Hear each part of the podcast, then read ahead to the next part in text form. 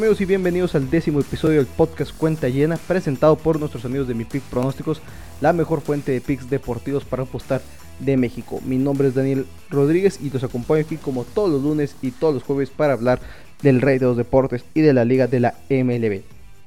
Está bien, últimos dos episodios han salido un día tarde. Lamentablemente esto, debido a problemas personales que me han mantenido fuera del micrófono el momento adecuado.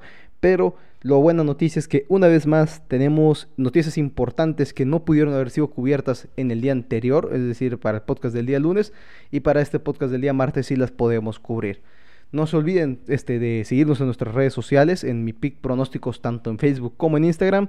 En Twitter estamos como arroba mi pick 1 y por último mi cuenta personal arroba Hans Patino en Twitter los temas que tenemos para el episodio número 10, tenemos primero que nada las noticias, el regreso del último equipo en perderse partidos por contingencia de COVID, los Mets de Nueva York. Vamos a hablar del primer trade importante que se completó entre dos equipos de la MLB esta semana pasada y quienes podrían estar en movimiento durante los próximos días antes del último día de trades posibles que es el próximo lunes 31 de agosto y vamos a hablar obviamente de la mejor serie para el inicio de esta semana y vamos a hablar de un free pick para este día martes que tenemos muy muy buenos partidos. Sin más por el momento iniciamos derecho con lo que es eh, las noticias sobre el regreso de los Mets de Nueva York. Los Mets de Nueva York presentaron casos positivos de COVID el día miércoles pasado, el día miércoles 20 de agosto, si no me equivoco, si mis cuentas están correctas.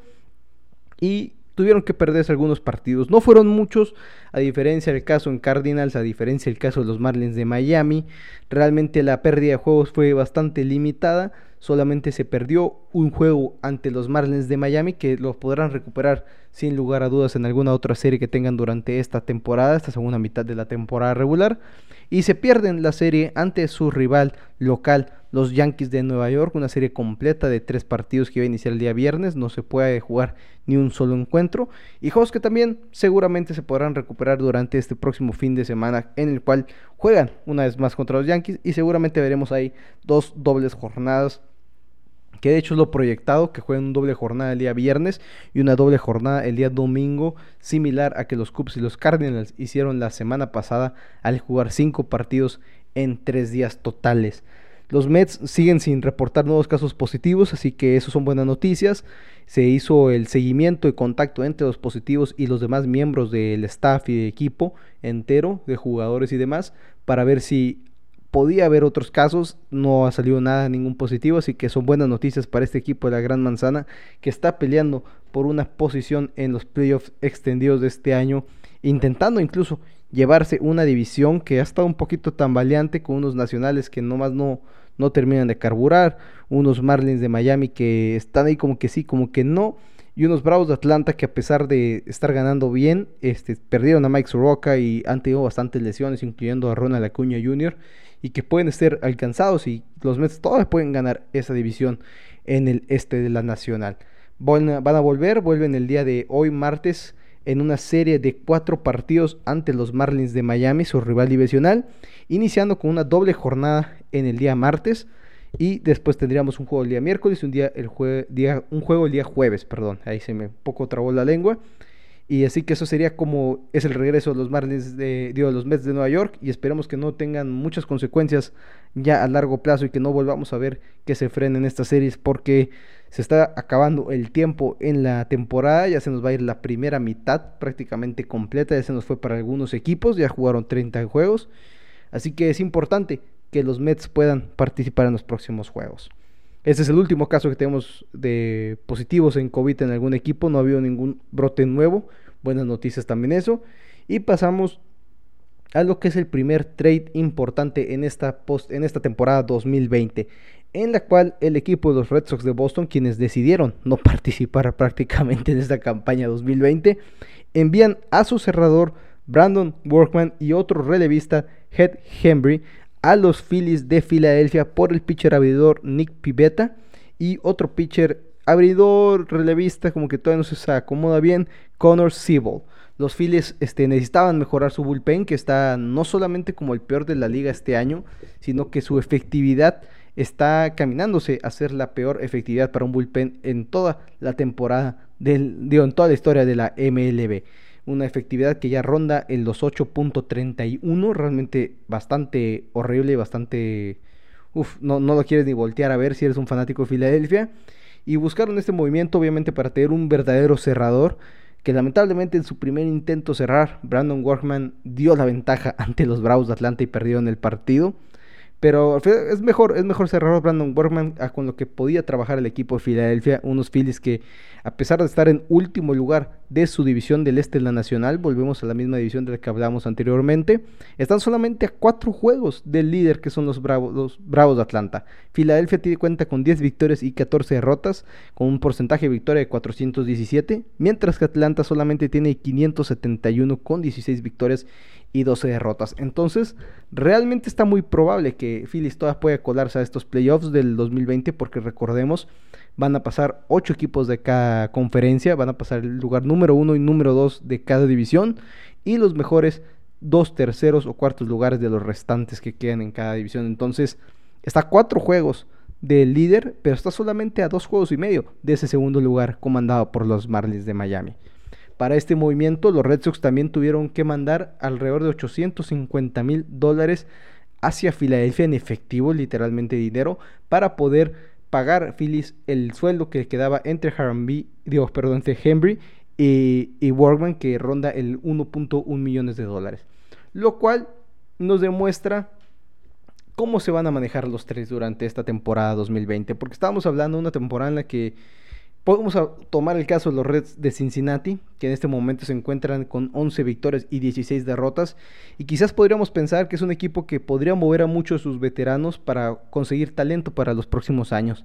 Pero como es una temporada tan corta y van a pasar tantos equipos a playoffs, va a haber muy pocos equipos vendedores realmente. Seguramente va a haber muchos que van a mejor apostar a ver si pueden hacer magia en los playoffs colarse como el sexto lugar, ganar tu primera serie, lo sorprendes en tu segunda serie y de repente estás en la final de conferencia, la final de liga, a unos pasos de la serie mundial y todo puede pasar. Entonces muchos equipos van a empezar a hacer ese tipo de cosas. Entonces nos demuestra que para que los jugadores puedan ser movidos de equipo, seguramente, primero que nada, van a mover los equipos como los Red Sox de Boston, equipos como los Piratas de Pittsburgh, este, equipos que están totalmente fuera de la contendencia. Los Angelinos de Los Ángeles realmente son una mala sorpresa para este año. Los Rangers de Texas están recuperándose. Entonces, va a haber equipos muy malos que están realmente ya se despidieron de esta temporada, que van a mover jugadores que estén en su último año de contrato, los jugadores importantes, como lo es Brandon Workman, el cerrador de, ex cerrador de los Red Sox de Boston, ahora nuevo cerrador de los Phillies de Filadelfia,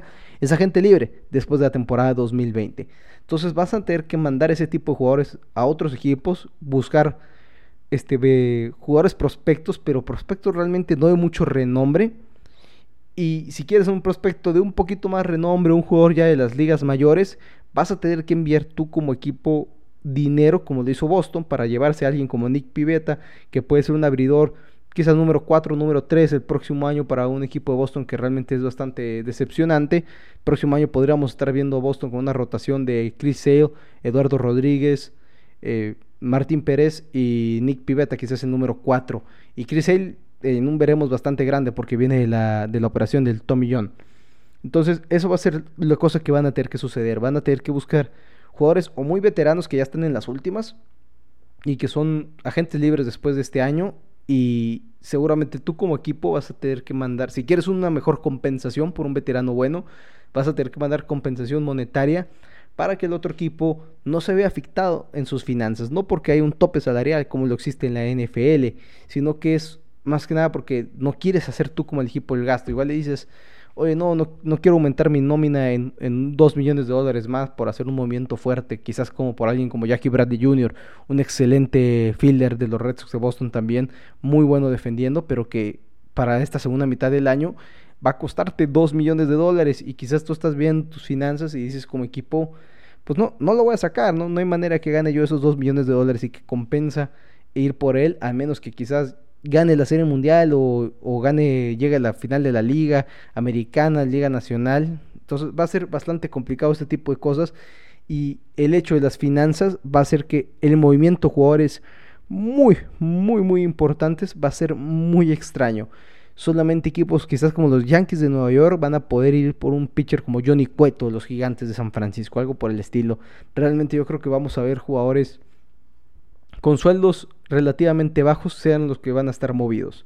Ahora, Mark Feinstein de MLB hizo una lista de los jugadores que para él serían los más posibles de, de ser intercambiados de equipo y voy a mencionar tres de ellos. Tenemos en primer lugar al relevista Trevor Rosenthal de los Royals de Kansas City, un relevista que tiene muy bajo sueldo.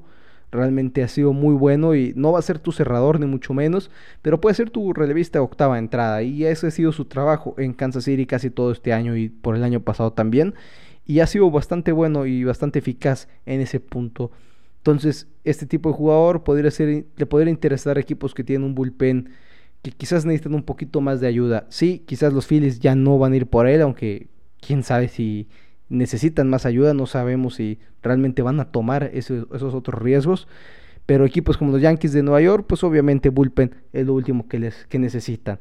También podrían mover a Kevin Gaussman, el abridor de los gigantes de San Francisco, un abridor que está lanzando bastante fuerte esta temporada, ha tenido muy, pero muy buenos números, pero que afecta un poco el hecho de que quizás Gigantes pida mucho por él. No va a pedir tanto como podría pedir por Johnny Cueto, pero al mismo tiempo igual podemos voltear la moneda y que Gigantes diga, no sabes qué, me ahorro más dinero si me deshago de Johnny Cueto, mejor me deshago de Johnny Cueto y, no le que el otro equipo que vaya por él se encargue de, de liquidar su contrato estos próximos, este próximo mes, que igual me parece que el de Johnny Cueto ando rondando por los 3 millones de dólares por el próximo mes y sea una manera de que te deshaces de dinero. Entonces podría ser Kevin Gausman o Johnny Cueto, que Johnny Cueto no está en la lista de este, este analista, pero es uno de los que yo voy, veo muy posible su movimiento y creo que los, los Yankees de Nueva York, como mencionamos en el podcast pasado, deberían de estar mm, muy, muy interesados en ir por un brazo como el de Johnny Cueto para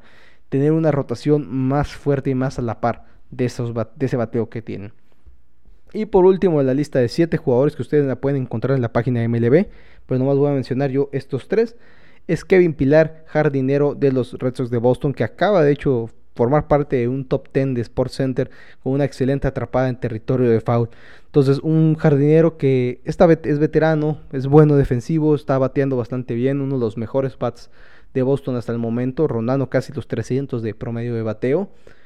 Y seguramente Boston no, no va a pedir mucho por él, va a pedirte algún prospecto pequeño de preferencia en la posición de picheo, pero que no tenga que estar en tu top 10 de prospectos personal como equipo. Entonces, es otro de los jugadores que podrían estar disponibles. No sabemos si Boston quizás estaría interesado en también mandar dinero, como lo hizo con Brandon Workman, pero siempre podría ser una de las posibilidades. Esos serían tres de los que tiene este persona, Mark Feinstein, en su lista de siete jugadores. Uno que viene en su tweet pero que no está mencionado en el artículo, artículo es Alex Cobb, el abridor de los eh, Orioles de Baltimore. Y creo que no lo agrega porque sorprendentemente Baltimore tiene, tiene una ligera posibilidad de colarse a los playoffs.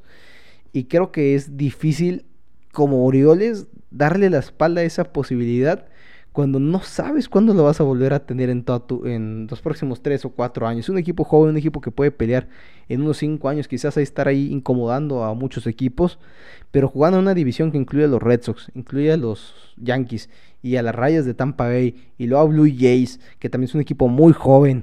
Orioles quizás en este momento diga, no sabes qué, nos vamos todas por todas y intentamos colarnos a como dé lugar a estos playoffs para sacar de todo el jugo a esta temporada corta que tenemos ante nosotros. Pasamos a, ahora sí, a lo que es la mejor serie. Eso es todas las noticias. Por el momento no, no ha pasado nada, eh, lo cual son buenas y malas noticias. Eh, los Yankees van a recibir a Aaron Judge de regreso para esta siguiente serie cuando vuelvan al diamante, porque ellos son el equipo que se vieron afectado por el caso de COVID en los Mets de Nueva York. Fue la serie que se les canceló. Pero bueno, pasamos a decir lo que es la mejor serie para este inicio de semana. Y tenemos un duelo en la americana entre dos equipos que han estado peleándose por el liderato en el, centro de la, de la Liga Americana dos de los tres equipos, porque tenemos a los Twins de Minnesota con un récord de 20 ganados y 10 perdidos, ya White Sox y los Indians de Cleveland con un récord de 17 ganados y 12 perdidos, siguiéndolos ahí en segundo lugar, realmente muy pero muy cerca. El primer partido ya se dio el día de hoy, que se, que se graba el podcast, que fue el lunes, que fue entre Kenton Maeda y Aaron Civale. Ganan los Twins con un marcador de 3 a 2. La victoria se le da a Quinta Maeda, quien estuvo a una entrada de lanzar un juego sin hits la semana hasta pasada. El gran, gran, gran partido que dio Kenta Maeda y que incluso ni siquiera se dio, llevó la victoria porque el, el cerrador echó a perder la ventaja, aunque rápidamente Twins pudo sacar la victoria, pero sin embargo Kenta Maeda no, no se vio beneficiado estadísticamente. Ganan el partido y separan un poquito más ya de ventaja entre estos dos equipos para eh, después de este primer encuentro. En este momento se encuentran dos juegos y medio por enfrente los Twins de Minnesota. Sin embargo, nos quedan dos partidos en esta serie que podrían los Indians de tener suerte frenar y recortar esa ventaja a solamente medio juego. Primer partido que tenemos el día de hoy, martes, tenemos un duelo bastante disparejo en la posición de picheo, porque los Twins de Minnesota mandan a Rich Hill al montículo apenas en su tercera salida de la temporada, pero van contra uno de los mejores abridores que hay en la MLB y que cada vez que me pongo a buscar datos para poderlos mencionar con este pitcher, me sorprendo cuando veo que solamente tiene 25 años de edad. Shane Bieber, quien marca ahorita, tiene una marca de 5 ganados y 0 perdidos en 6 salidas, una efectividad de 1.11 con 65 strikeouts en solamente 40 entradas y 2 tercios. Es decir, las 40 entradas aparte y 2 tercios es realmente sorprendente que está casi promediando 7 entradas por salida. Cuando puedes proveer 7 entradas por salida en la MLB del día de hoy es realmente impresionante. Así que un duelo muy disparejo para esos Twins contra los Indians en este segundo juego, lo cual entramos al, free pick en, ese punto, pero eh, porque el free pick es para este partido y, de hecho, pero lo mencionamos terminando de hablar de lo que es la serie entera. Y el juego número 3, el día miércoles, tenemos a José Berrios enfrentando a Adam Plutko. José Berrios ya enfrentó a los Indians de Cleveland el 30 de julio, lanzando 5 entradas, permitiendo 3 hits y 2 carreras. Y por último, eh, dio perdón, y Adam Plutko, este, con marca de 1 ganados y 2 perdidos, con una efectividad de 6.88 hasta el momento de la temporada. Entonces, un enfrentamiento un poco más nivelado, este, un poquito más este, parejo, aunque José Berrios pues, tiene ese potencial de, de que está intentando recuperar la forma que tuvo en el 2019, en lo cual fue uno de los grandes abridores de este equipo de Twins que rompió el récord de más cuadrangulares en una sola temporada, realmente un equipo muy sorprendente en el 2019 y que 2020 está, está siendo bastante ganador y que está enfrentándose a equipos muy fuertes como son los Indians y los White Sox de Chicago. Plutko en su, por su lado no ha enfrentado a Twins en esta, esta temporada y en sus últimos dos partidos ha aceptado 10 carreras totales en solamente este, lanzando 8 entradas totales. En 8 entradas ha logrado, ha aceptado 10 carreras y en su última salida aceptó 7 carreras. Entonces realmente en problemas Adam Plutko. Entonces para mí entremos a lo que es el free pick. Ahora sí entremos a lo que es el free pick, porque como les comento es para el partido del día martes entre los Twins y los Indians que involucra a Rich Hill en contra de Shane Bieber. Y, les digo entrar a esta antes de hacer mi, mi punto de qué es lo que espero de esta serie después de ya ver el primer resultado del partido. Y en este primer juego, Shane Bieber ya tuvo la fortuna, y lo digo la fortuna porque, porque al final de cuentas por sus números fue una fortuna, de enfrentarse a los Twins de Minnesota esta temporada. Y en ese primer partido que tuvo ante esta alineación de los Twins, lanzó 8 entradas, permitió solamente 3 hits, no aceptó ninguna sola carrera y ponchó a 14 bateadores rivales. 14 rivales de 24 outs posibles y solamente lanzó 3 hits y aceptó una base por bolas. Una excelente actuación para el abridor Shane Bieber que como digo, es difícil no querer apoyar a este jugador y no querer apostar a su favor. Así que es justamente lo que vamos a hacer.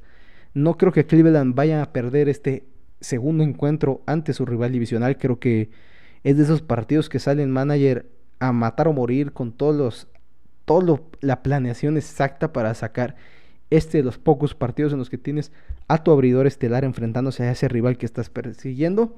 Pero vamos a limitar un poquito lo, las posibilidades de riesgo y vamos a enfocarnos en toda una salida de Chain Beaver y por eso vamos a apostar solamente las primeras 5 entradas del partido.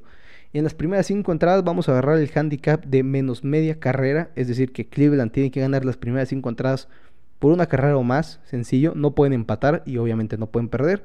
Y este tenemos ahorita un momio en la caliente de 1.83. Nos lo vamos a jugar con un back del 2.5% y vamos a apoyar seriamente a este gran abridor Chain Beaver que está lanzando fuego y que está realmente como peleándose ahí con Garrett Cole por el, por el Cy Young de la Liga Americana hasta el momento. Realmente creo que son los dos este, pitchers que están peleándose por ese título en esta temporada pequeña del 2020. Así que ese es con el free pick que nos vamos. Nos vamos con Indians menos media carrera a las primeros cinco entradas y recortando la ventaja Cleveland este, con suerte en la, al finalizar el encuentro a solamente un juego y medio ante su rival los Twins de Minnesota. Por último, si ustedes saben, como les comento en cada podcast, eh, los free picks es uno solo por cada podcast, pero sin embargo tenemos más free picks y tenemos free picks todos los días en mi pick pronósticos. Y si ustedes están interesados en estar suscritos a la lista de free picks, es muy sencillo. Solamente tienen que mandar un WhatsApp al 614 394 6721. Lo repito aunque le puedan regresar al 614 394 6721 y con eso ustedes al suscribirse ahí les van a pedir que graben el número, que les manden ahí una información de su nombre y demás. Y sencillo, ya con eso ustedes día con día les va a llegar su free pick, no solamente MLB, les puede llegar de NHL, NBA, NFL cuando inicie la temporada de fútbol americano colegial si es que llegamos a tener por la contingencia. Así que es muy sencillo, se registran ahí y pueden recibir free picks todos los días. Por mi parte, para este episodio del día lunes, que se pone se pone el día martes por el por el pequeño problema ahí que tuve personal. Este, por mi parte sería todo. Nos escuchamos ahora sí el día jueves sin falta. Y como siempre, play ball.